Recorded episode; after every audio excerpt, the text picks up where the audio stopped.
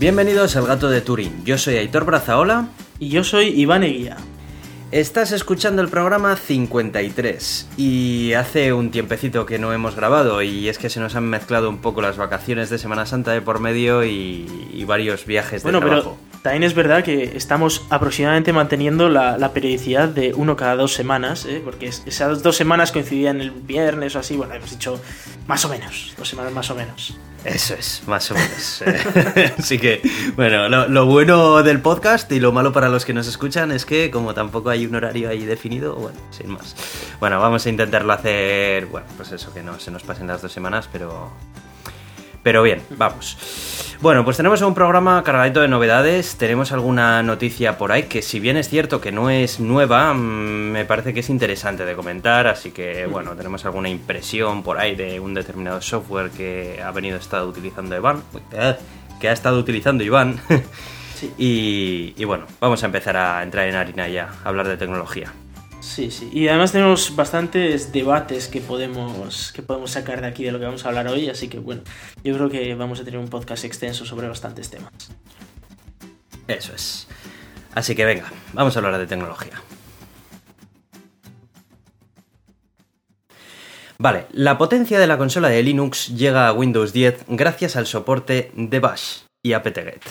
Vale, todavía no explotes, Iván. Eh, te voy a explicar un poco cómo ocurrió esto. Bueno, pues eh, como ya sabrás, ha sido la Build 2016 de Microsoft.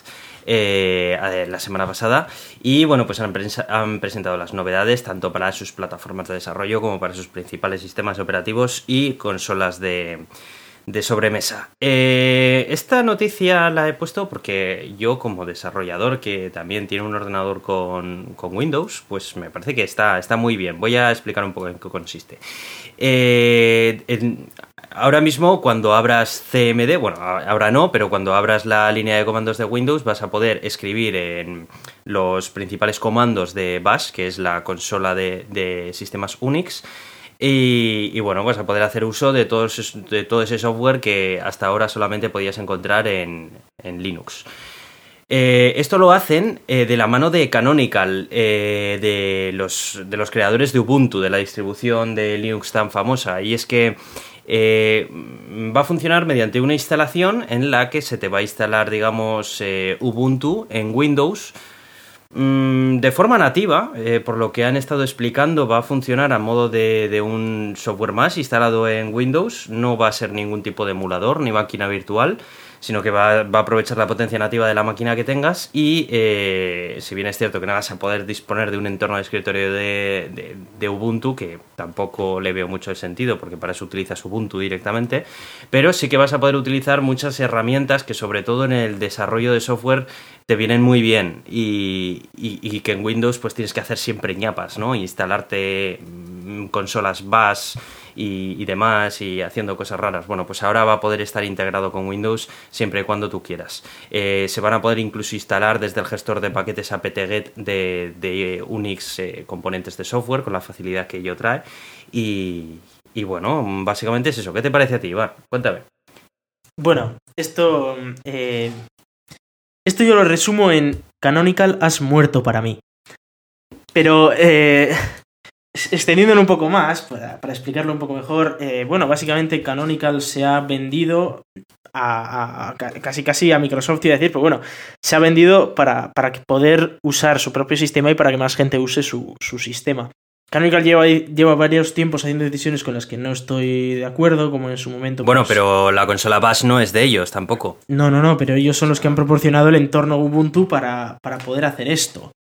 Eh, eso es, o sea, me parece muy triste apoyar a un sistema como, como, el de Microsoft, un sistema cerrado, desde una compañía que basa sus ingresos en plataformas abiertas. Me parece muy triste que muy triste para la comunidad Linux, vamos, que, haya gente que usando Microsoft pueda, pueda hacer uso de, software de Linux y que se, que se, aproveche de las partes públicas de, vamos, de todo, todo el software público y libre que, que existe en Linux eh, gracias a, Canonical. Me parece muy triste, la verdad. Y, efectivamente lo puede hacer porque lo puede hacer.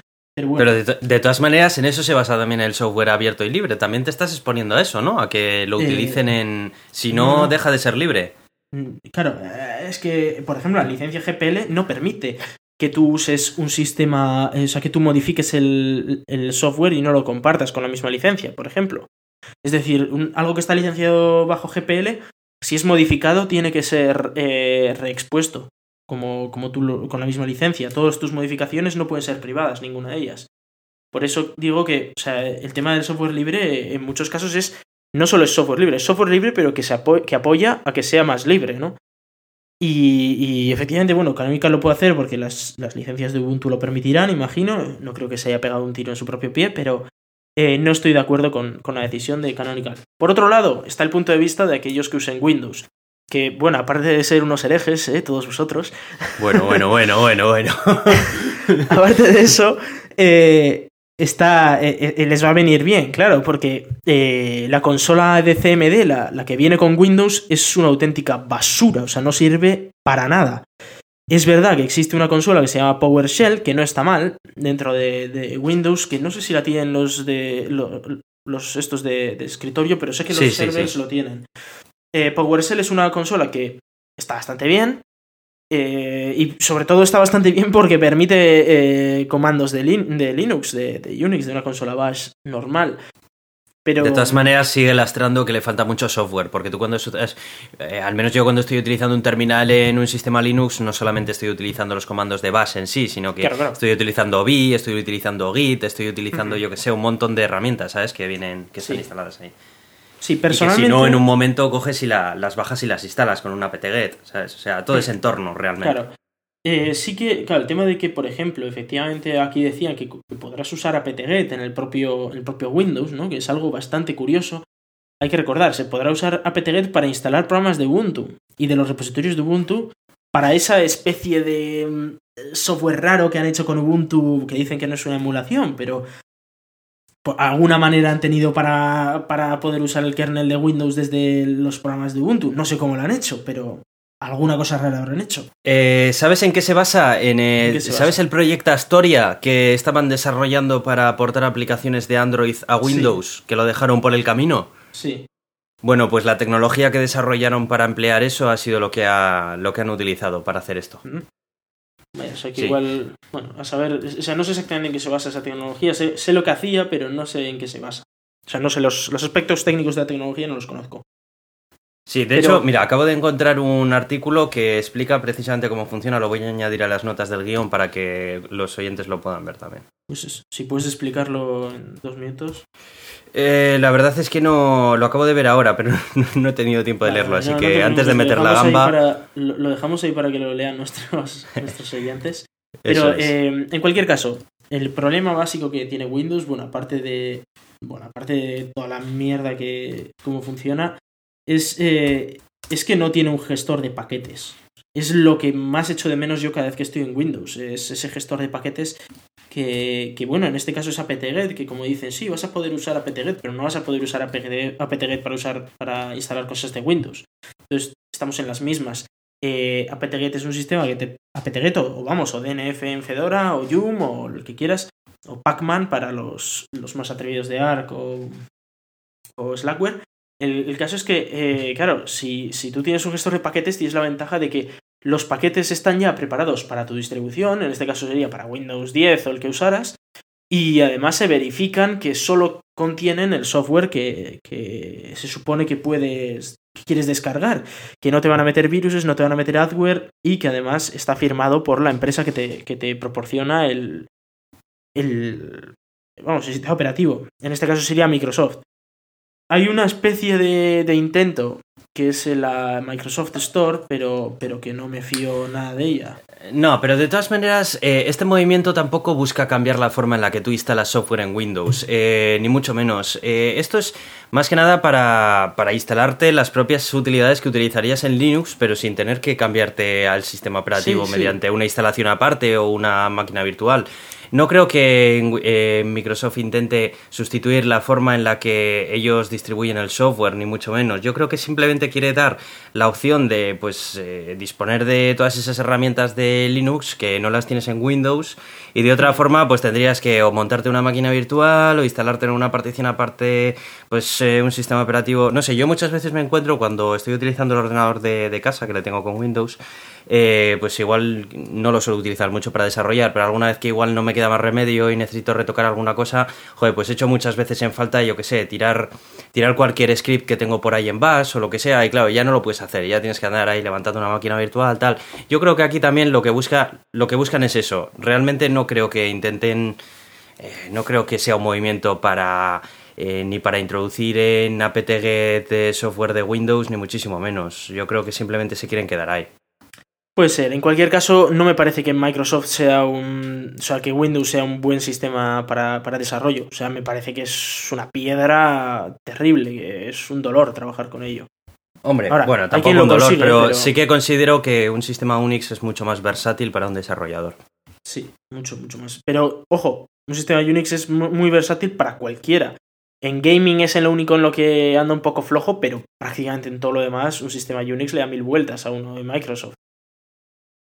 En mi, opinión, vamos, por lo que yo lo uso como sí, a ver, yo sí, a ver, yo también no, yo también me siento más cómodo con, concretamente con Mac para para prácticamente todo lo que no sea jugar, eso sí, sí que es cierto. Mm. Pero, pero bueno, también entiendo que igual hay muchas personas que han utilizado siempre Windows y no conocen nada de otra cosa y bueno, sin más, que también eso igual es dedicarle tiempo a aprender cualquier otro. es que esa es la cosa, o sea, yo sé de, de, gente a quien yo le he instalado un Linux, porque yo ahora, ¿sabes eso de que todo el mundo quiere que le, que le formatees el disco duro y tal? Por eso es ser informático, por lo visto sabemos formatear discos duros, aunque no nos lo hayan enseñado en la carrera. Eh, yo ya he dicho, yo solo formateo si voy a instalar luego un Linux encima, si no, no hago nada. y, y ya ha habido varios que me han dicho, bueno, venga, vale, méteme un Linux y tal y encantados de la vida. O sea, vamos, les he solucionado eh, todo, todo el trabajo, porque resulta que antes no lo podían ni usar el ordenador y ahora resulta que les funciona bien. Porque, ojo, para, para escribir cuatro, cuatro documentos no necesitas aquí un Windows que. No, ya, que les pones. la leche. Que, pones un Ubuntu que te lo trae todo ya empaquetado y dices, oh. mira, ahí lo tienes todo, ¿sabes? Y no te tienes que andar preocupando de nada. Sí, no, yo ahí también estoy de acuerdo. Pero bueno, bueno, pues eso, simplemente la noticia era esta, que, que bueno, no ha, habido muchas más noticias en el build, pero es que esta me ha llamado mucho la atención y la quería comentar aquí, así que bueno. Bueno, una noticia que voy a mencionar así un poco por encima de lo que han presentado en el build, que es un poco interesante, pero yo le veo un poco que carece de sentido, es la llegada de aplicaciones eh, universales a la Xbox. Es que yo no me veo, o sea, yo no tengo una Xbox para empezar, ¿vale? Pero si la tuviera, no sé, no me veo ejecutando Office en ella, ¿sabes? Ni Esa es la movida, no sé. Es que, no sé, pues me voy al ordenador, yo que, en fin, no sé. Sí, no, no sé quién será aquel que escribe los documentos de la oficina con su Xbox, pero bueno, aquí, aquí hay gente para todo y, oye, Windows te lo hace posible. No funcionará el sistema operativo, pero en la Xbox puedes usar Office. Bueno, pues oye, es lo que Bueno, eh, la verdad es que tampoco me he puesto mucho al tema, igual resulta que solamente son unas aplicaciones muy concretas y tal, pero bueno, en, cualquier caso, pues esa también es otra, otra de las cosas que, anunciaron. Y bueno, avanzamos un poquito por, para la siguiente noticia que tenemos. Vale, pues Proton Mail. Vamos a hablar de Proton Mail, que es el servicio de correo seguro creado por el CERN y que ya está disponible en todo el mundo. Y aquí vas a tomar tú el micrófono y nos vas a contar qué es, qué tal funciona, si es, es algo que puede utilizar cualquier persona sin conocimientos técnicos, qué beneficios le aporta y qué mm, desventajas le has visto, porque me imagino que perfecto tampoco será. No. Adelante. No, bueno, este es un proyecto que todavía está en unas fases relativamente tempranas de desarrollo eh, y que pretende básicamente llevar eh, emails seguros a, a todo el mundo. Algo que probablemente muchos no sabréis, porque a mí mucha gente me ha dicho que no lo sabía, es que eh, los correos electrónicos por defecto se envían en, texto plano por, por, Internet. Y más allá de eso, eh, a día de hoy existen algunos servidores seguros, no sé si os acordáis de aquellos candaditos rojos que aparecían en Gmail, esos eran los que iban directamente en texto plano, o sea que iban directamente en texto plano y los podía leer cualquiera ese email que mandabas. Pero ahora, eh, efectivamente, desde hace ya muchos años, en algunos servicios de correo te permiten usar TLS o SSL. SSL está roto, TLS está bastante, está bastante logrado, pero bueno, en cualquier caso, el servidor intermedio, digamos Google o, Apple o quien sea te puede leer los correos. De hecho, los tiene descifrados en su. en su. esto, en su. en su email. eh, en, su- en sus servidores. La gracia de esto es que, eh, por ejemplo, Google lo usa para ponerte publicidad el propio, el propio email. Y, y bueno, estos emails, por supuesto, los puede el gobierno estadounidense, pues como si leyera el correo de su casa. O sea. Bueno, entiendo que tendría que presentar un documento no, no, no, contra no, no hace falta, qué, no, no, no, no hace falta, no hace falta. Solo, solo tienen que requerir que es algo de seguridad nacional y ni siquiera necesitan orden judicial. Mm. Más allá de eso, además, todos esos que van en texto plano se leen enteros. O sea, todos esos son clasificados enteros por el hecho de que es texto plano y para el texto plano está, eh, Estados Unidos pues lo lee todo. O sea, tiene pinchado el cable oceánico como escuchamos a Snowden hace unas semanas y lo lee todo. Pero bueno, más allá de eso, eh, Estados Unidos considera que cualquier cosa que tú envíes a Internet no, con- no consideras que tengas que tener privacidad en ello. Es como funciona el mundo. El caso es que, O bueno, sea, es si- como que lo estás tirando a aguas internacionales, ¿no? es como si que lo, lo tiras a aguas internacionales y ya lo que pasa en esa información ya no es responsabilidad de nadie. Es ya, bueno, pues que pase lo que tenga que ser. En cualquier caso, eh, sí que es verdad que, bueno, hay, un sistema que, no es un sistema de ayer, es un sistema de los años 80 que se llama Pretty Good Pri- Privacy, eh, Privacy, perdón, y que lo que permite es enviar mensajes relativamente privados, bastante privados. Es, digamos que, que es muy complicado que alguien los consiga descifrar. Eh, este es un sistema que, que es ciertamente bastante complejo de usar porque tienes que generarte unas claves, tienes que eh, instalarte un software específico, meterle las claves, firmar todos los mensajes, encriptar todos los mensajes, saber las claves de otra gente, empezar a compartir vuestras claves, valorarlas unos a otros. Bueno, es un jaleo de... Sí, es un follón, vamos, que... sí. Eso es. Y, y claro, lo que decían es, joder, estaría chulo poder usar este sistema que es extraordinariamente privado y extraordinariamente seguro de una manera más simple. Y aquí es donde vino el CERN y dijo, ¿qué leches? Vamos a hacerlo. Se hicieron una campaña Kickstarter y, y, lo, y lograron la pasta y lo, lo han montado. Han montado lo que se llama ProtonMail. ProtonMail es, eh, digamos, como un Gmail, ¿vale? Pero en el que todos, todos tus correos electrónicos se guardan cifrados en una en tu en tu digamos eh, bandeja de, de correo se guardan cifrados con una clave que solo tú conoces, ni siquiera lo conoce ProtonMail, con lo cual no, no pueden descifrar ni nada. Más allá de eso, eh, bueno, pues tienen copias de seguridad en dos centros que están a mil metros bajo tierra en un búnker ahí super bestia y bueno, y unos protocolos de seguridad impresionantes. Pero eh, la gracia está en que todos los mensajes que se emiten eh, dentro de la red ProtonMail, es decir, de un ProtonMail a otro ProtonMail, van cifrados por PGP y son indescifrables. Solo, y además solo la persona que lo recibe lo va a recibir y lo va a poder de- leer, lo cual es algo bastante chulo si no quieres que nadie se meta en tus asuntos o que no vayan tus correos en texto plano. ¿Y si no es con otra persona que utilice ProtonMail? ¿Cómo, cómo?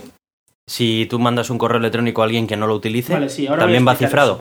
Ah. Eh, claro, si envías un correo a alguien que no usa ProtonMail y que no tiene PGP, no puedes cifrarlo porque no, porque no tiene la, la otra persona manera de descifrarlo. Entonces se envía simplemente por un canal seguro TLS y, y le llega al servidor de correo del otro, pero el otro lo va a poder leer sin tener que descifrarlo.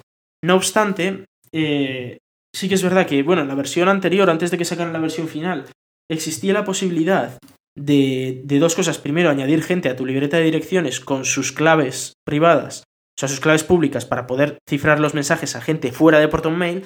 Y, podrías exportar también tu clave pública para que otra gente te mandara mensajes cifrados a ti desde fuera de ProtonMail, usando el servicio de siempre de PGP, que como decimos es bastante complejo. Lo más sencillo es usar ProtonMail, claro. Pero eh, en esta última versión que han sacado, eh, han decidido que, como ya- era ya la versión final, han dicho, mira, vamos a, a sacar solo lo que es realmente estable y sabemos que funciona perfectamente, y ya en las próximas versiones sacaremos otro tipo de características. Entonces, ahora mismo solo te sirve para enviar mensajes cifrados dentro de ProtonMail y para enviar mensajes normales afuera de ProtonMail. Ojo, los que recibes a ProtonMail, aunque sean sin cifrar, se guardan, cifrados en tu bandeja de entrada. Entonces ya una vez llegan a ProtonMail ya son seguros. Entre medios, pues te los puede pillar otros, pero eso es lo que hay. Eh, entonces, a ver si te he entendido bien. Si yo me intercambio mensajes de correo electrónico con otra persona que utilice ProtonMail, todas las comunicaciones son seguras. Pero en el Sí. momento en el que me intercambie correos electrónicos con una persona que no, lo, que no esté utilizando, por ejemplo, con un Gmail o con un iCloud o con cualquiera, eh, esos correos electrónicos, una vez que salen de mi, de, de mi servidor de correo electrónico, no están cifrados, porque si no la otra persona no lo podría ver. Eso es. Eh, Entonces sería, en ese sentido, estaría actuando como un correo electrónico es, como tradicional. Eso O sea- funcionaría como Gmail o como, o como Apple Mail o como se llame. Entonces, Eh, aquí solamente le estás sacando el partido con otras personas que utilicen Proton Mail, ¿no? Porque si no. Por ahora sí, por ahora sí, hasta que vuelvan a activar la posibilidad de exportar tus claves públicas y de importar claves públicas de otros. En ese momento, pues si otra pers- otras personas usan PGP fuera, pues podrás usar PGP con ellos. Lo que pasa es que, a ver, este es el problema de siempre. Si nadie usa PGP, no puedes. O sea, si el otro no, no sabe descifrarlo, no le puedes mandar nada cifrado. O sea, es de cajón. Ya. Entonces, claro, lo ideal que todos usáramos ProtonMail o, o una herramienta que te permitiera PGP. Eh, he de decir que el servicio está muy bien, que, que funciona estupendamente. Yo lo uso como correo principal. Es verdad que todavía tengo mi cuenta de Gmail, pero, pero bueno, como correo principal lo uso, uso el de, el de ProtonMail. De hecho, hasta eh, mi dominio, el de racicam.com, también lo he metido aquí. De manera que esos correos también me llegan a, a ProtonMail. Y, y bueno, la, la seguridad que ofrece es estupenda. Tiene aplicaciones para Android y iOS. Y, y bueno, es, es, es muy, es muy chulo. Notas la seguridad, ¿no? Porque tienes que meter tu contraseña de login con tu usuario y luego además tienes la contraseña de descifrado de tu, de tu cuenta, o digamos, de tu bandeja de entrada, que sin esa no puedes entrar y tal. Y luego, otra pregunta que te quiero hacer con respecto a esto. Por ejemplo, eh, ¿se puede configurar este correo electrónico en un cliente de correo electrónico mm, normal? Como No. no puedes. Tienes que utilizar el cliente web obligatoriamente. O el, o el móvil, sí. Eh, o la no puedes- aplicación suya. eso es, no lo puedes es. configurar en un cliente de es correo porque, normal. porque no tiene servicios POP ni MAP ni SMTP por algo bastante simple y es que eh, es- todo el tráfico está, está cifrado y no puedes usar un servicio POP normal porque la propia bandeja está cifrada.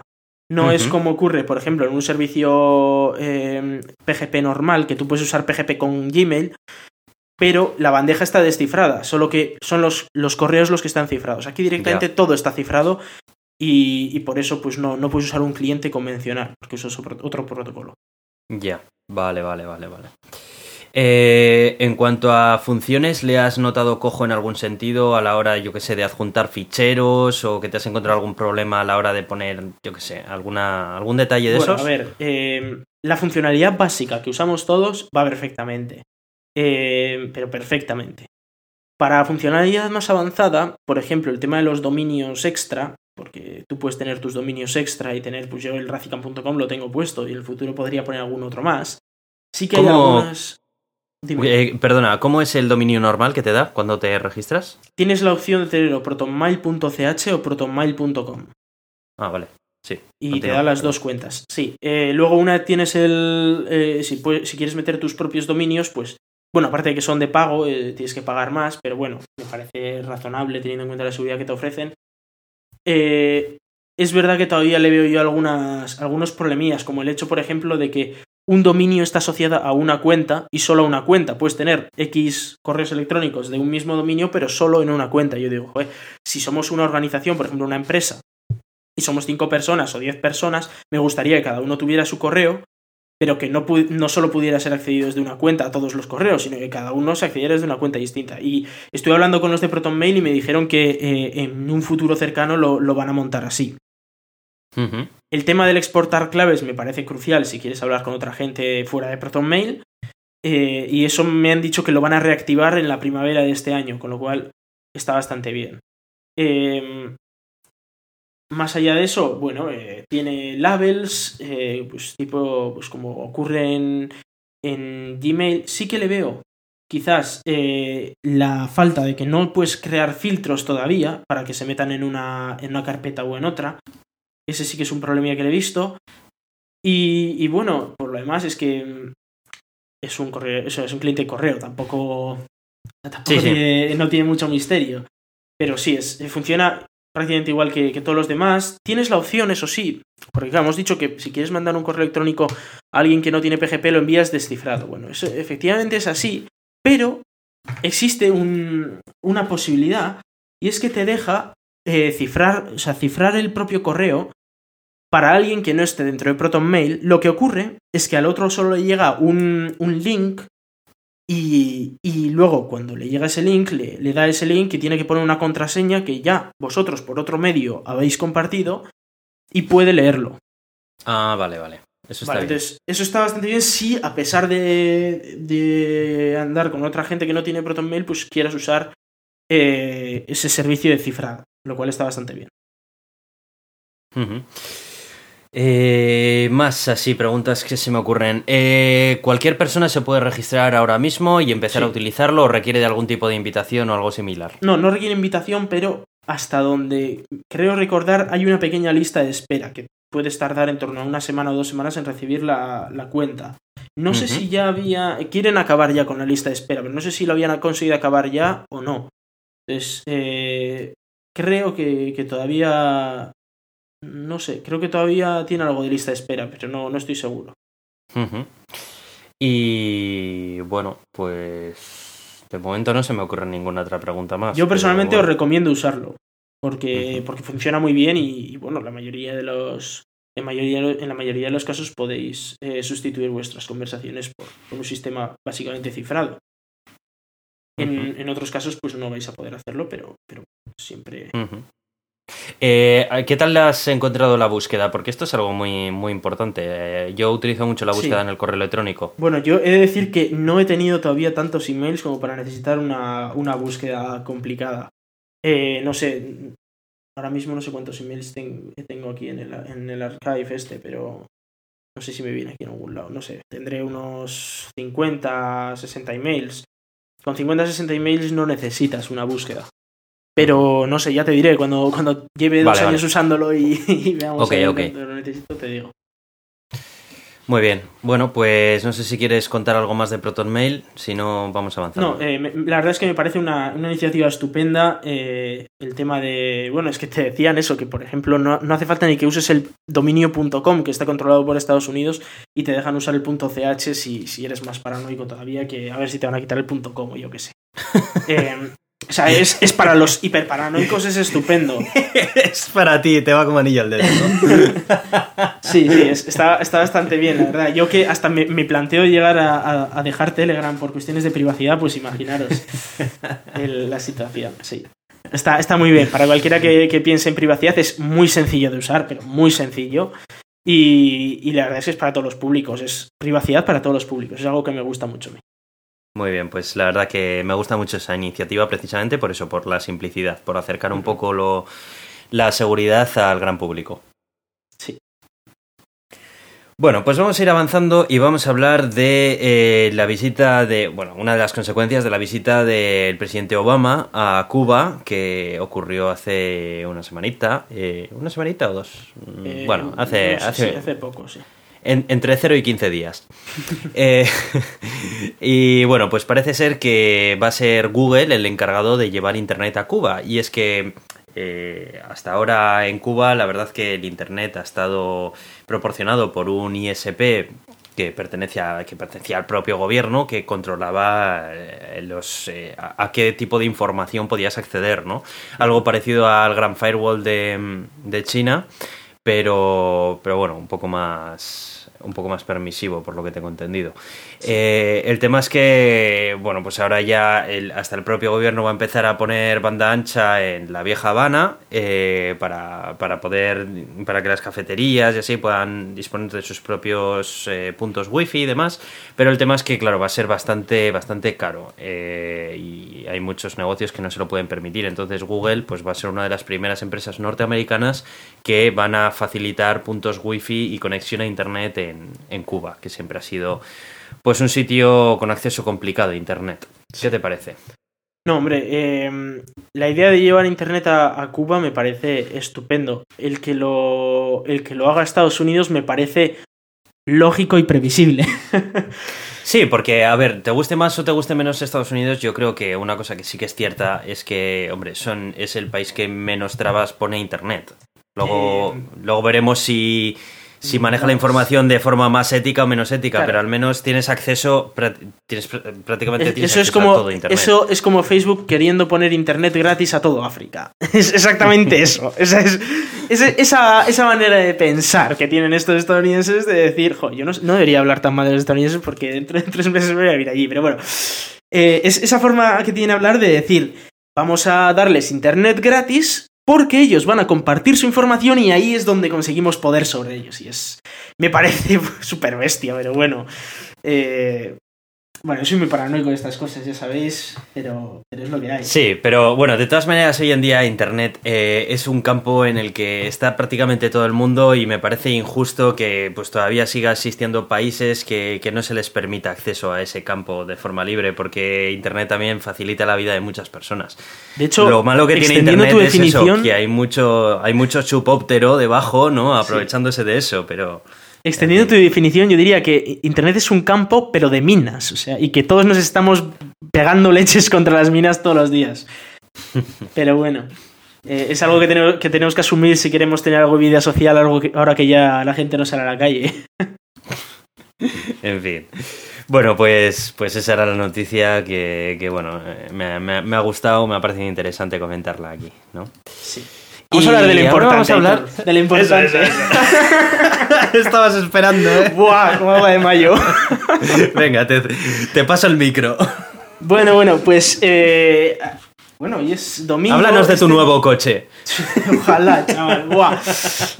Este pasado viernes, eh, se pre... bueno, viernes, jueves a la noche, se eh, presentaba el Tesla Model 3. Por fin, después de ya Qué Vamos, guapo. ¿cuántos meses llevábamos hablando de esto? De que, que, teníamos ganas de que llegara marzo para verlo, que teníamos ganas, teníamos ganas, y aquí está, lo tenemos, tenemos el coche. Y no ha decepcionado, ¿eh? No ha decepcionado. No ha Normalmente decepcionado cuando nada. se crea mucho hype, Eso suele haber es. mucho peligro. Eso es, ha, ha habido, eh, ha habido detalles que la gente ha flipado un poco, como la pantalla, que dice la gente, eso es muy turbio, que hay ahí de repente una pantalla como si tuvieras un ordenador en el que no tienes ni siquiera cuenta revoluciones ni velocímetro, que bueno, hay, hay puntos por pulir dentro del coche, eh, diría yo. Pero bueno, el, bueno, por fuera es espectacular. O sea, es un cochazo guapísimo, pero guapísimo.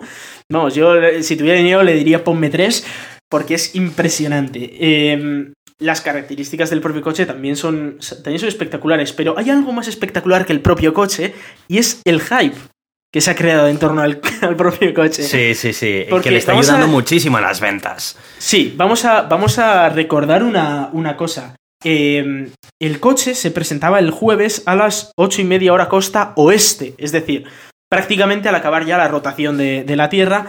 Lo que pasaba es que ese mismo día ya se, podría, se podía eh, reservar en tiendas físicas, ¿vale? Desde primera hora. Desde primera hora en Australia eran casi 24 horas antes. Y eh, lo gracioso fue que para cuando empezó la presentación, ¿vale? De hecho, el mismo Elon Musk lo dijo desde la. desde la. desde el escenario, de que todavía no, no, se sabía ni cómo era el coche, ¿vale? No se sabía, no, no se sabía nada sobre el coche, y ya iban 115.000 reservas. 115.000 personas que habían puesto 1.000 euros para reservar un coche que ni habían visto, ni sabían cómo era, ni sabían nada sobre él, más allá de que costaría 35.000 dólares. ¡Qué locura! Es una locura. 115.000 personas, eso eran 115 millones de euros en cash que le había llegado al, al Elon Musk. Sea, es Sí, sí, mucho sí. dinero, ¿vale? Y, él decía, ¿no? Bueno, pues calculando que el precio medio, ¿no? Con, con extras y tal, va a ser de unos 40.000, 42.000 dólares, pues eran una, millonada, no sé si eran como 4.500 millones de dólares que, que podía recibir. Pero luego presentó el coche. Presentó el coche y, fue espectacular, la verdad. Todos nos quedamos alucinados. El tío se sacó el rabo, como dije yo, varias veces. Ahora lo vamos a explicar. Pero eh, el caso es que eh, sacó, presentó el coche y al acabar esas primeras 24 horas, ese primer día de reservas, ya iban 180.000 reservas, ¿vale? Eso son muchísimas, muchísimas reservas. Eh, Elon Musk decía que se esperaba en las primeras eh, 48 horas unas 100.000 reservas. Y en 24 había conseguido 180.000. Se va a forrar. Vamos. Se va a forrar. No, Tesla a- se va. Tesla va a crecer de repente. Espera, porque ha habido una Eh, frase que me ha gustado mucho de Elon Musk. Porque eh, su frase ha sido, definitivamente nos vamos a tener que repe- repensar el método de fabricación. Porque Sí, no leído vamos a poder fabricar tantos coches. Es decir, están ahora mismo fabricando 50.000 coches al año. Si quieres fabricar 200.000, eh, no te da. O sea, tendrías cuatro años de espera ya hoy, después, no, ayer, después de 24 horas tendrías cuatro años de espera. Es impensable. O sea, no, no puedes tener cada, cada día cuatro años más de cola de, coches porque no da, no da el coche. Eh, pero más allá de eso, hoy o sea, bueno, hoy, el sábado a la noche, ¿vale? Cuando acabó el sábado, 48 horas, la cifra era 253.000, no, 273.000 coches reservados. Son casi 300.000. Se esperaba que no se llegara a los 300.000 siquiera en el mes de abril. Pues muy bien, ya, no sé, ayer a la noche ya estaban muy cerca, o sea que imagino que hoy ya habrán llegado las 300.000 reservas. Eso es brutal, muchísimo dinero. Aparte de los 300 millones de dólares que se embolsa solo por las reservas, es muchísimo dinero. Eh, estamos ¿Qué va a hablando pasar de con miles Tesla? de millones. ¿Qué va a pasar con Tesla después de toda esta avalancha de dinero? Em, Porque no nos engañemos, la compañía se va a transformar en algo que no es lo que es ahora. Personalmente, no sé si va a sobrevivir a esto. Y yo es algo que a mí me preocupa, porque eh, Tesla no sé si tiene dinero como para construir fábricas que sean capaces de, de producir esto. Tesla decía que para 2020 o 2022 se iba a estar produciendo en la fábrica de Fremont 500.000 coches al año. Pero es que igual lo necesita el año que viene. Es que, a ver, ojo, Claro. que, que igual no puede esperar hasta 2020 para tener esa capacidad de producción. ¿Y quién invierte para conseguir esa capacidad de producción? ¿Cómo entrena a esos nuevos empleados? ¿Cómo genera todos, todos es, esos coches? es mucho más complicado de lo que parece. sí, Es este- muy, muy, este muy, tema, muy, ¿eh? muy complicado. O sea, No es simplemente poner Claro, pasta y ya es, está. es que además pasta, ojo, que todos esos coches hay que fabricarlos, cada coche costará unos, yo qué sé, 20.000 o 25.000 dólares y los 20 por 35.000, pero claro, de esos 25.000 dólares, ¿quién los pone? Porque solo le han puesto 1.000. Tiene que invertir él de, de entrada en crear esos coches. Hmm. O sea, tiene que invertir la propia empresa. Eso es algo que no sé de dónde leches van a sacar el dinero, debajo de las piedras, porque van a tener que hacer no solo eso, sino que encima conseguir muchas baterías y muchos coches muy rápido, que es otra cosa muy difícil. Ya no es solo crear los coches, sino hacerlo rápido, porque yo no me voy a comprar un coche que me va a llegar dentro de 8 años. A ver, entiéndelo, es, Claro. es obvio. Sí, eso es. O sea, yo entiendo que alguien ahora haga una reserva de 1000 euros y que dentro de dos años le llame, le llamen de Tesla y diga, oye, ¿quiere usted confirmar esta reserva que te va a llegar en seis meses o un año de espera? Bueno, puedo entenderlo, Claro. pero que te digan, ¿quieres confirmar este coche que son 35 mil dólares ahora y te llega dentro de, de 8 años? Y dice el tío, me estás vacilando, o sea, Claro. me estás contando. Normal. O sea, porque, a ver, tú al fin y al cabo, a no ser de que tal, tú necesitas un coche cuando lo compras y es cuando lo compras. O sea, a ver, puedes esperar sí. seis meses, puedes esperar unos meses a que te lo fabriquen, como siempre, pero, pero no lo compras Sí. para que te lleguen eh, en cinco años. A tus hijos, ya. Por mucho que te guste, ¿sabes? El Ya, coche. ya. O sea, es que dicen, no, me encanta el coche, pero es que, mire, señor, yo necesito un coche ahora, ¿sabes? O sea, Sí, sí. Impresionante. Bueno, en cualquier caso, eh, sobre las características de- del coche, que realmente también son espectaculares, son, eh, para empezar, que tienen autonomía mínima del servicio de- del, del coche de base, del de 35.000 dólares, la autonomía mínima es de 346 kilómetros. Uno podría decir, bueno, es un poco baja, pero hay que recordar que esto es el mínimo del de base. Y ha dicho Elon Musk que para el, cuando empiecen la producción van a intentar subir esos 346. Y hay que recordar que si pagas más vas a poder tener una batería más grande que te lleve más lejos. Con lo cual, no descartaría para nada que haya una versión del modelo con 500 kilómetros de autonomía. No lo descartaría para nada. Y eso ya es una 500 autonomía ya. razonable. Sí, es una autonomía, que. muy razonable. Bueno, que 300 tienen- es ya razonable, porque con Muchos 300 el día a día te puedes vivir. Sí, con Sí. 300 puedes vivir el día a día normal. Y si quieres hacer un viaje un poco largo, sí que es un poco engorroso, pero vamos, que te puedes recorrer la península con dos paradas. Y con- cuando haya supercargadores, que esta es otra de las novedades, pues lo podrás hacer bastante fácilmente. La novedad de los supercargadores, que dicen que van a doblarlos a nivel mundial. Va a haber el doble de supercargadores cuando el coche entre en producción. El doble. En España eso sería tener cuatro en vez de dos. Pero bueno, esperemos que en España caigan más, porque si no estamos jodidos. Pues sí, la verdad. Porque es que, a ver, que, que me Sí. dices que me has puesto un supercargador en, yo qué sé, en Guadalajara, pues digo, me parece fantástico, pero es que desde Bilbao a Guadalajara hay un cacho, ¿sabes? No sé. Sí. Y, y bueno, por otro lado, las, eh, los cargadores de destino que llama Tesla, que son esos cargadores que, que los tienen preparados para que cuando llegas a un sitio lo dejes cargando a la noche, y en principio creo que son gratuitos también, son de Tesla, esos también eh, los van a cuatruplicar, con lo cual básicamente vas a poder moverte por todo el mundo. Si tienes tierra, vas a poder moverte fácilmente con un Tesla. Más allá de eso, los sitios, los servicios técnicos y las tiendas, los concesionarios, eh, que los que han dicho que los van a multiplicar por dos o incluso algo más. Estaría chulo. Esa es otra piedra Claro. angular, ¿eh? Porque Es que, tú eh, hay- ir hay a un en todas concesionario y que te lo expliquen y, Claro. y tal. Hay concesionarios en todas partes, menos, a ver si aciertas, En España. Efectivamente, en España no tenemos ni un servicio técnico ni un solo concesionario de Tesla. Eh, Eso es bueno, otro próxima- problemón. Es otro problemón. El, máster, el, el servicio técnico más cercano lo tenemos en Burdeos, en Francia.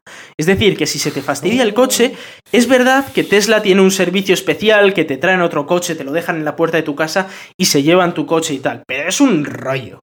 Es O sea, un Burdeos rollo. es un rollo. Entonces Sí. estaría bien que pusieran como mínimo un par de concesionarios y un par de servicios técnicos en España, como mínimo. Sí, estaría para bien. que sea factible y útil en España, sí, Sí. Porque es que, a ver, eh, hay que tener en cuenta que el tipo de usuario entusiasta como podemos ser nosotros, pues eh, igual no decimos, va, venga, eh, pues lo llevamos a Burdeos o que me traigan otro y tal. Pero si lo quieren hacer, si lo quieren extender realmente a la persona normal de a pie, que no tiene tanto interés y en todo este friquismo, eh, le tienes que poner las cosas más fáciles. No, porque es que si no, al final te va a comprar otro coche de otra marca y ya está. ¿sabes? Sí, sí, es lo que hay, rollos. es- y lo es entiendo lo que hay. perfectamente, porque, porque es lo que hay. O sea, la- la- cada uno tiene su vida y bastantes cosas tiene Sí, ya. Es que si, si, por ejemplo, estamos hablando de un coche de 346 kilómetros, pero dices, mira, es que igual por 5.000 euros más tengo uno que no es tan guay, que es el Opel Ampera E, que sale por 5.000 euros más, pero dices, bueno, pero es que este tengo un- concesionarios de Opel cada 20 metros. Entonces, si se me fastidia, Claro. pues no tengo ningún problema. Eso Entonces, es. claro, eh, hay que ir pensando en, cómo aumentar la línea de, car- de recarga. Más allá de la autonomía, bueno, cosas que me, que me han gustado mucho han sido eh, que tiene por defecto de serie todas todos los sistemas de seguridad del autopiloto, es decir, cosas como el frenado de emergencia y esas cosas vienen de serie con el coche. O sea, eso no lo tienes en casi ningún coche de serie, ¿vale? Ya, ya te digo. Suele ser. Suele ser eh, un pago accesorios importante. premium. Accesorios premium, eso es. Luego, eh, más allá de eso, tendrá el hardware para, para el autopiloto, de manera que si pagas, pues imagino que serán otros 2.000 euros o 3.000 euros, yo que sé, pues tendrás por defecto el autopiloto. Más allá de eso, acceso a los supercargadores por defecto. Ese era otro tema que, que se pensaba que no lo iba a tener. Imagino que la, tendrás que pagar ese acceso, pero eh, es compatible ya por defecto la versión serie. Con lo cual, imagino que o, o podrás pagar por carga o podrás pagar un pack extra para, para tener acceso a los supercargador- supercargadores. Algo que es eh, muy, muy chulo, la verdad, tenerlo ahí. Y, y fue muy gracioso, no sé si has visto la presentación, Aitor. No, no la he Pues visto. bueno, te la recomiendo muchísimo. Hay un momento en la, en la presentación cuando dice, bueno, y ahora vamos a ver el coche, ¿no? Y, y no sé si te acuerdas que había un montón de rumores de que no tenía el coche, de que el coche, de que solo iba a Sí, presentar unas fotos. Estaba porque- marcando un farol. Claro, porque decían, a ver, sí, tendrá unas fotos, unos renders, igual unas fotos tal, pero que no va a tener el coche porque no, no ha dado tiempo a crearlo, ¿no? Y dijo, de hecho el tío dijo, bueno, eh, no lo tenemos el coche aquí, porque claro, y, y todo el mundo diciendo, oh, y dijo, a ver, just kidding, gente. Que se estoy tomando el pelo, pero como si fuerais aquí la hostia. ¿Cómo que no lo tengo? Se apagaron las luces y de repente empezaron tres, vinieron tres coches conduciendo con motor y todo que funcionaba de puñetera madre eso. Vamos, no es que Joder. no como si no como el Tesla Model S que en su primera presentación el coche casi no se mantenía entero, que lo tenían que agarrar con unos celos. No, no, no. Estos venían conduciéndolos y todo. Y es más, a los a todos los que se congregaron allí les dieron una vuelta en el Model en el Model 3 para que lo probaran. O sea que espectacular. Eh, una presentación impresionante. De- decían por ahí que igual el maletero es un poco molesto porque es pequeño. Dices, hombre, es que no es un Model tiene S. o sea, dos. no- bueno, sí, tiene dos. Tiene dos, además. Sí, tienes maleteros, pero el de atrás dicen que igual es un poco molesto porque no se abre toda la parte de atrás, se abre pues como en una berlina habitual, que solo se abre lo que es el maletero. Pero bueno, Sí. que digo yo, decían, eh, decían unos, joder, es que no te va a entrar una televisión de 40 pulgadas en el maletero. Yo, hombre, pues la metes en los asientos de ver, atrás, eh, tampoco... Oye, que en mi Ibiza tampoco cabe y no me vuelvo loco, ¿sabes? es. O sea, que tampoco pasa nada, sigo aquí vivo. Sobrevivimos sin televisiones de 40 pulgadas en el maletero, sobrevivimos. Ya te digo. Además, el tipo ya dijo, te entra eh, una, una tabla de surf de 7 pies dentro. O sea, dices, una tabla de surf bastante grande. Sí, fíjate que nunca he necesitado meter una en mi coche, pero oye, está bien saberlo. Está bien saberlo, ¿no? saber ahí cómo, entra. Y como dices, efectivamente, tiene dos, tiene, eh, dos maleteros, uno delante y otro detrás. El de delante está donde está el motor en los coches de gasolina, pero como es un coche eléctrico y no necesita motor de gasolina, pues ahí tiene espacio para meter cosas. Y más allá de eso, lo que han hecho ha sido un movimiento muy chulo y es que han dicho, bueno, Eh, ¿Cómo consigo más espacio dentro? Pues efectivamente, como no tienes un motor delante, lo que han hecho ha sido mover los asientos delanteros hacia adelante. Decía que tenías una sensación muy chula de estar muy cerca del parabrisas. De, en plan de te sientes muy, muy cerca de la, de la, carretera, pero que además lo que permite es que los de atrás puedan ir con las piernas bastante tranquilas, sin tener que estar ahí apretujados como en muchos coches compactos. Entonces, el haber movido los asientos delanteros hacia adelante, gracias al hecho de no tener un motor de gasolina, pues también les, les da muchísima, muchísimo espacio dentro. Eso, y que tiene un techo de estos que, que va desde atrás hasta adelante en una sola placa de, de, de vidrio, lo cual es espectacular. Está muy guapo. Y, de hecho las fotos no sé si has visto, pero vamos, ahí todo el techo panorámico sí, este fotos, es espectacular, sí. impresionante, la verdad. Sí, sí, sí. No, la verdad que además, desde el punto de vista ya del diseño, el coche es muy atractivo. Incluso sí. para, para alguien que no que no le importe tanto el tema de si es eléctrico o no, o sea, es un coche que atrae, que lo ves y dices, mmm, está, está guapo, ¿sabes? O sea, y luego encima, pues toda la tecnología que trae, o sea, eh, no sé, yo creo que va, va eh, esto es un producto de esos que marcan un antes y un después, ¿sabes? En una industria. O sea, estoy esperando a ver cuál es la reacción del resto de la industria, porque aquí tiene que haber una respuesta por parte del resto de fabricantes de vehículos. Eh, pues sí. Yo no sé. Eh, ya estoy viendo que Volkswagen, por ejemplo, ahora ha sacado también la edición GTE de su Passat, sí, que, es no. la, que es la berlina por excelencia de, de Volkswagen y tiene mucha potencia también y es muy atractivo también visualmente. No es eh, 100% eléctrico como este, pero, pero es una clara apuesta por decir que, que oye, que también es, y estamos hablando de Volkswagen, o sea, una marca hmm. importante. Yo creo que aquí va a empezar a haber una respuesta del resto sí, de la industria bueno, y, de hecho, la, y, nos va a beneficiar a todos la los primera, consumidores. ¿eh? La primera respuesta clarísima fue la de Chevrolet, la de General Motors, que cogieron de la misma, se acojonaron y dijeron, bueno, ellos tenían pensado sacar el Chevrolet Bolt dentro de cuatro años y dijeron, no, nos lo podemos permitir, porque Tesla nos come la tostada, pero de la misma, y lo presentaron hace unas semanas y dijeron que lo van a sacar incluso antes que el Tesla Model 3.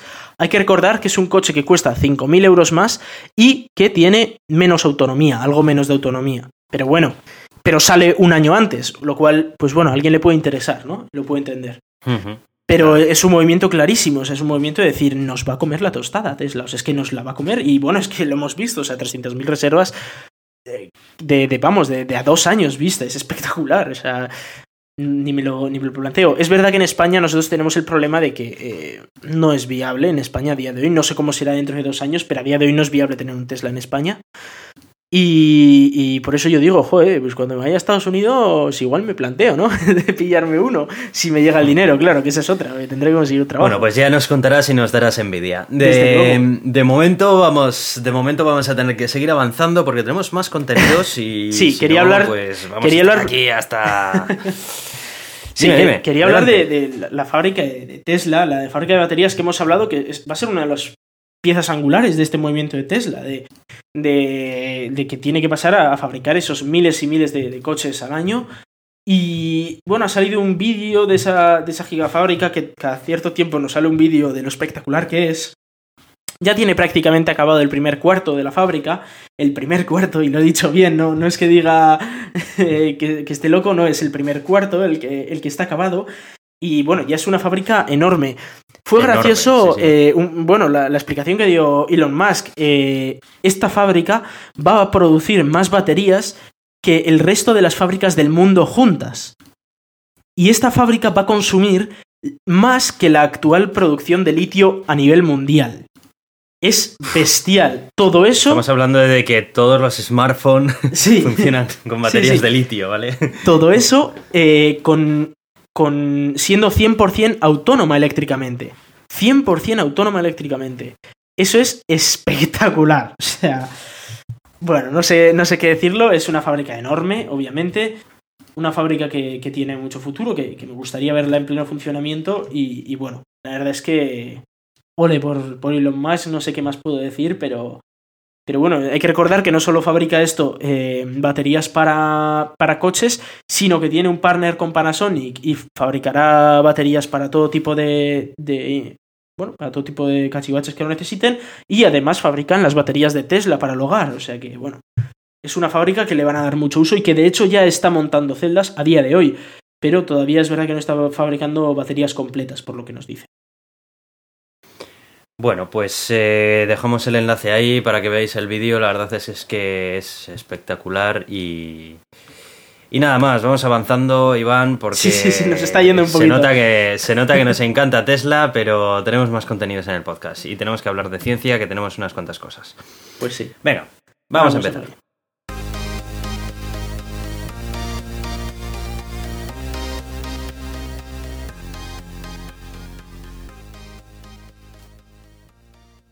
El combustible verde para cohetes ya es casi una realidad. Vale, explícame la, explícame Sí. en qué consiste, porque lo he estado leyendo lo has y me ha resultado interesante. El, el- el post me lo has lanzado hace un rato y, y, bueno, la verdad es que no lo Sí. había leído, es, es algo bastante interesante. Eh, bueno, efectivamente, la NASA parece estar trabajando en un, en un nuevo combustible que le han llamado AF-M315E, por hacerlo fácil de entender a todo el mundo. Y Sí. eh, es parte de la misión GPIM, que todos sabéis lo que significa. Sí, claro. eh, es esto de... Sí, joder, lo que... No. El caso No. es que, bueno, es una misión que lo que pretende es eh, crear unos combustibles más eficientes eh, para, para hacer más verde la carrera espacial, ¿no? Más environmental friendly, como dicen ellos. Y, y ahorrarse contaminación y tal. Eh, y bueno, han sacado este nuevo combustible que tiene ese nombre eh, raro. Y, bueno, lo que quieren es sustituir la hidracina con este combustible. La hidracina es un combustible que usan algunas misiones, mm, la mayoría de ellas rusas, y que eso, eso es malo, pero malo como el cianuro para el medio ambiente. O sea, pero malo, malo, malo. Pero la hidracina también se emplea en el combustible que se quema para levantar el cohete o se emplea más cuando se está en órbita para hacerse se, para hacer movimientos. se emplea habitualmente más en órbita. Creo que ha habido algún cohete que lo ha usado abajo, pero, pero en general se suele usar en órbita. También es ver, pero uno de los grandes problemas que tiene esto es que como se pierda el cohete, o como reentre, o como pase alguna cosa de esas, te- es toda esa hidracina que salta al medio ambiente tal cual, y eso Ya, es claro. desastroso, pero desastroso Sí. para el medio ambiente. Em, Claro, quieren hacerlo pues con otro, con un combustible que sea un poco más así. Han conseguido un combustible que no genera los contaminantes de la hidracina y que es incluso más eficiente que la hidracina, con lo cual se, requería, se requiere menos peso de combustible para enviar la misma carga al espacio, lo cual es muy buena noticia.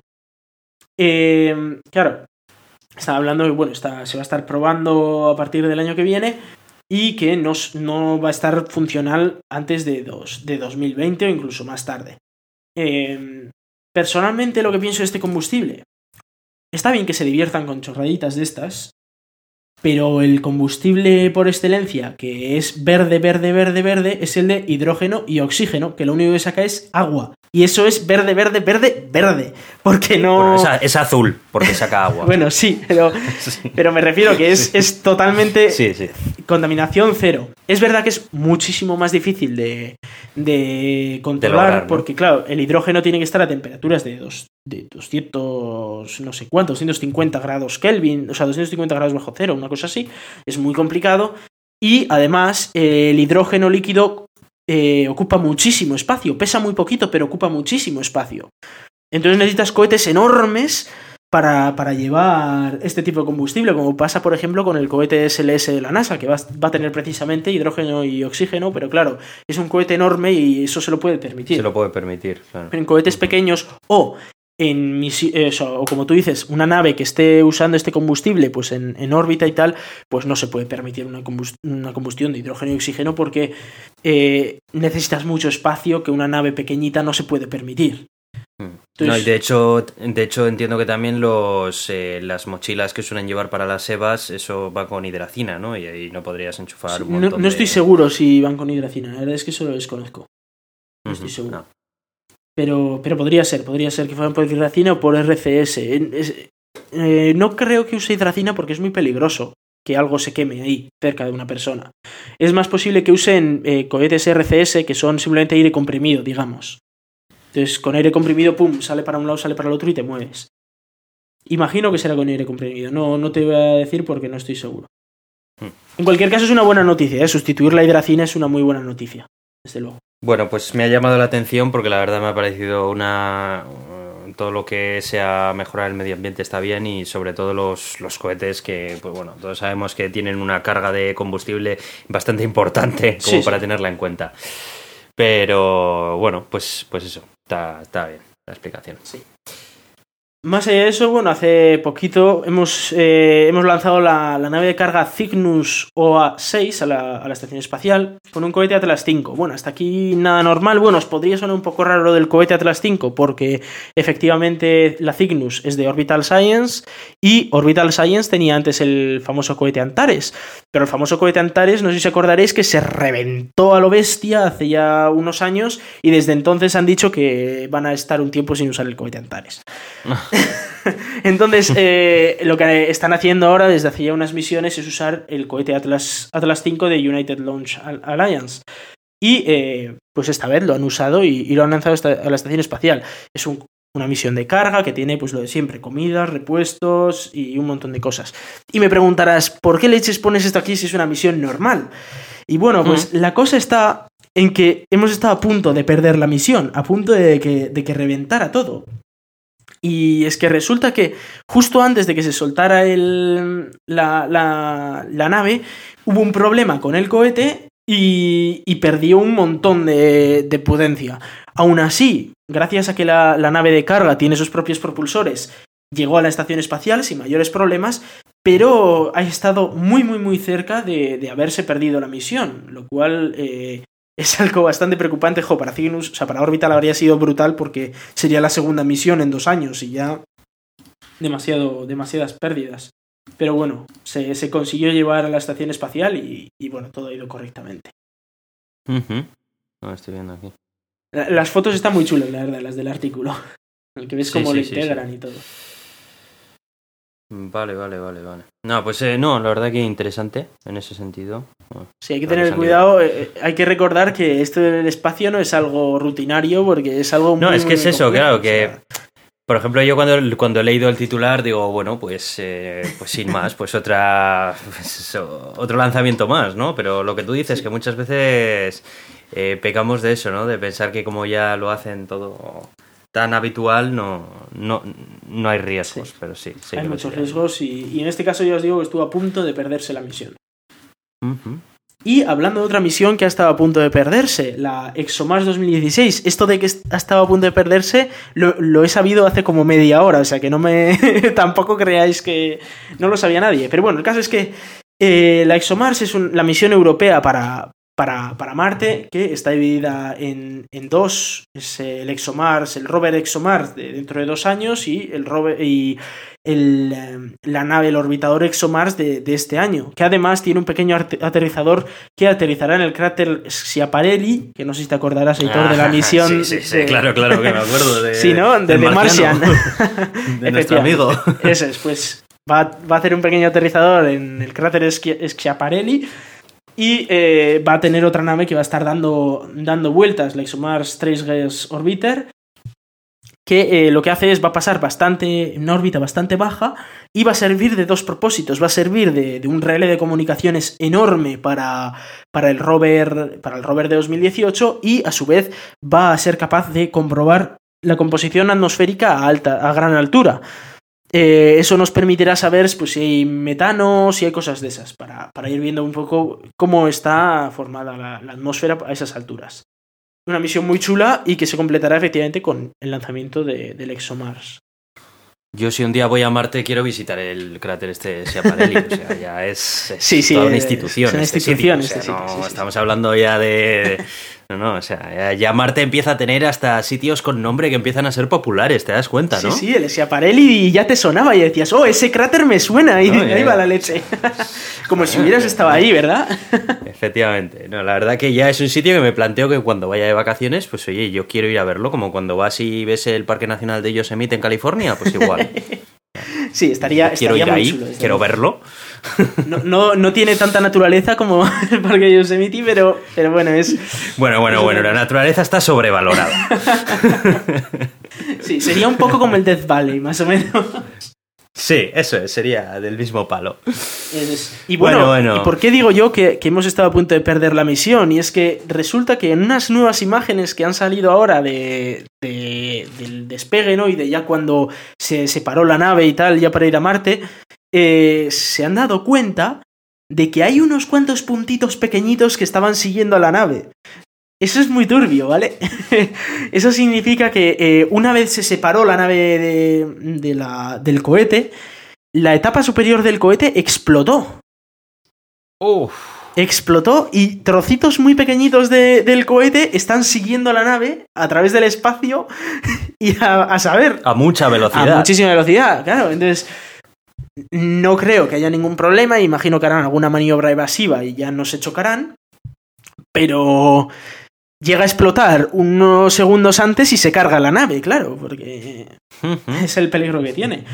Con lo cual, eh, claro, esto de las misiones, todo es un peligro, porque dices, oh, ya, la nave espacial se ha separado del cohete y ya va a llegar a Marte. Espérate tú, igual el cohete explota ahora, lo que queda del cohete. O sea que sí, Va liada. mucho cuidado, pero de momento no parece que sea ningún problema y que vaya a tener ningún problema. Con lo cual, parece que vamos a tener ExoMars en, en Marte en 2000, a finales de este año y con suerte, pues en 2018 tendremos ese rover que, que podrá darnos más información.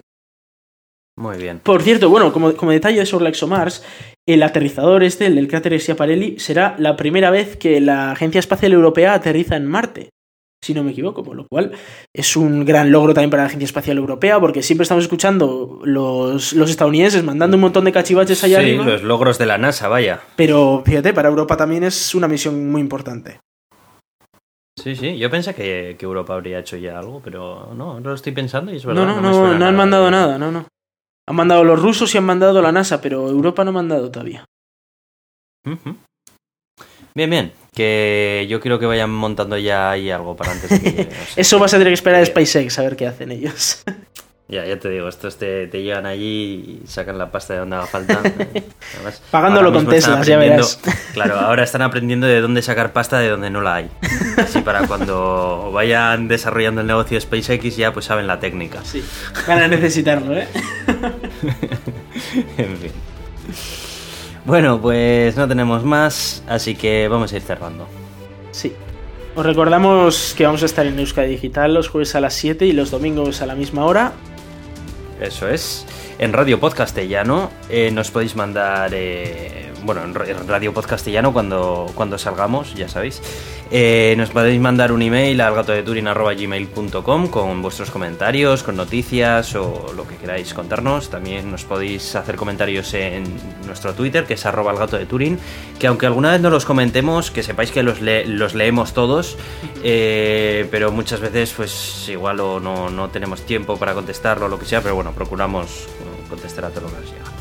También tenemos página en Facebook y nos podéis escuchar en iTunes y en iVoox.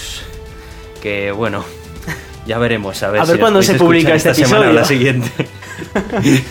Pero bueno, en fin. Es lo que hay. Y nada, nos- que nos pongáis vuestras reseñas allí que nos ayudan mucho a, a- a ser más escuchados eh, al salir en portada. Y nada más, yo soy Aitor, arroba cronosnhz en Twitter. Y yo soy Iván, arroba Razican en Twitter. Muchas gracias y hasta la próxima.